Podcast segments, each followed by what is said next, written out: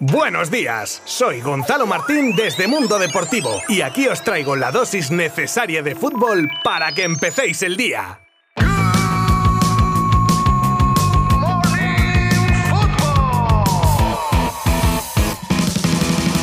Bueno, bueno, bueno. Qué desastre de jornada de Liga de Campeones para los equipos españoles y todavía pudo ser peor tras el empate cosechado por el Sevilla en Wolfsburgo en los últimos minutos y de penalti. Lo dicho, el equipo sevillista fue el único que sacó algo positivo en el día de ayer y fue el punto que suma gracias a que se alinearon los astros y Rakitic transformaba el penalti del empate que salva a su equipo de meterse en un buen lío en su grupo.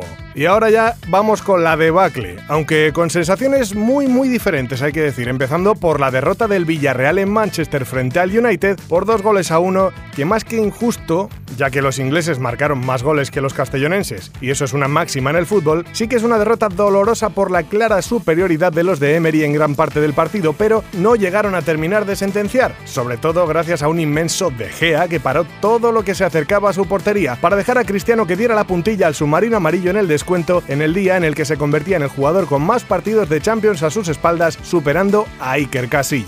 Y el otro batacazo. Y como digo, con una sensación muy muy diferente al partido del Villarreal, fue el del Barcelona en Portugal tras caer 3 a 0 ante el Benfica en un partido, madre mía qué partido. Ya empezaba todo raro, ¿eh? Con el cambio de sistema de Kuman que desde mi modesta opinión me da a mí que se achantó a la hora de seguir confiando en los chavales que tan buen resultado le habían dado en liga y tras decir en rueda de prensa que estos partidos podrían servir para que esos jóvenes jugadores cogieran experiencia en competiciones internacionales. Pues donde dije digo digo Diego y sale con un planteamiento con tres centrales con el regreso de Pedri tras lesión y ya no pintaba bien, o pintaba raro, como digo desde el principio, los peores presagios se confirmaron con el tempranero gol de Darwin en el minuto 3 de partido. Después el Barça tuvo una tímida reacción, pero no acertó a marcar, bueno, ni a tirar entre los tres palos, cosa que no hizo en todo el partido, por cierto. Luke de Jong fallaba una ocasión clarísima en el minuto 10. En el 32, Kuman sentaba a Piqué, que llevaba una cara de cabreo tras recibir una amarilla y se presupone que para evitar una segunda carta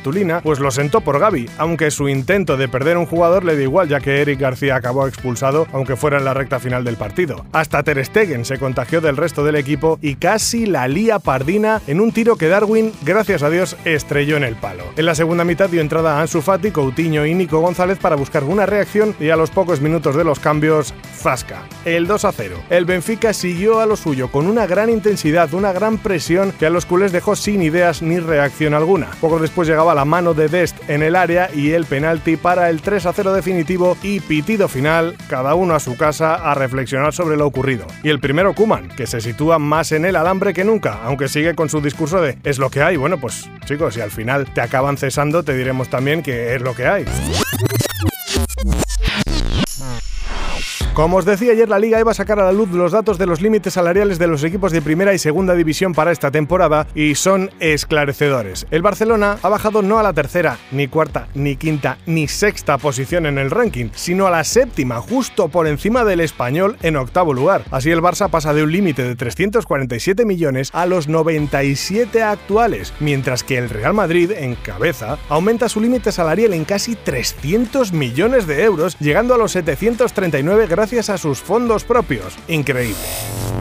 En relación a estos datos, y si alguien se pregunta si el Barça podría fichar con este límite salarial, la respuesta es que sí, ya que el club, recibiendo algún ingreso vía traspaso o patrocinio, por ejemplo, vería ese límite salarial variado al alza. Incluso en caso de que Kuman fuera destituido, cabría la posibilidad de fichar un relevo, ya que en caso de cambio de entrenador, la liga hace una concesión y eleva el límite salarial un 4%. Lo único malo es que el Barça se quedaría con menos dinero en caso de querer fichar en el mes de enero.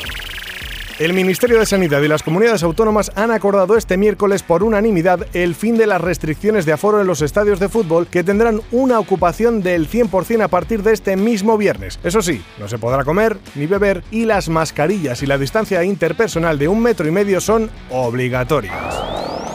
Ahora bien, en el caso del Fútbol Club Barcelona y el Español, seguirán sin albergar el 100% ya que se rigen bajo las medidas del Procicat, que este martes comunicó que eleva del 40 al 60% el público permitido y que por el momento no pasaría de ahí, ya que la norma estatal puede cambiar en cada territorio, ya que depende de las comunidades autónomas el poder rebajar esa cifra según la situación epidemiológica de los distintos territorios.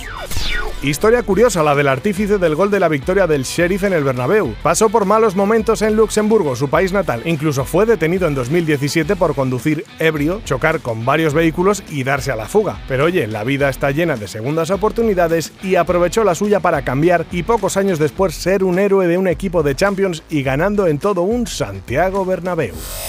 Y terminamos con la incógnita hoy de la lista que dará Luis Enrique para la Nations League y que tiene el morbo de ver si convoca a Ansu Fati, teniendo en cuenta que tiene un montón de bajas, muchas de ellas en el apartado ofensivo. A priori parece algo precipitado, no como Pedri, por ejemplo, que sí tiene muchas papeletas para entrar en los papeles del seleccionador nacional. Pero cosas más raras hemos visto en el mundo del fútbol.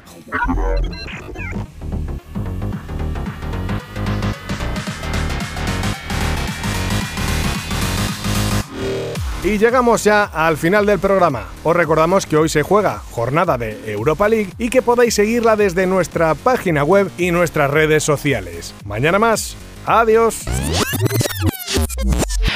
Mundo Deportivo te ha ofrecido Good Morning Football, la dosis necesaria de fútbol para comenzar el día.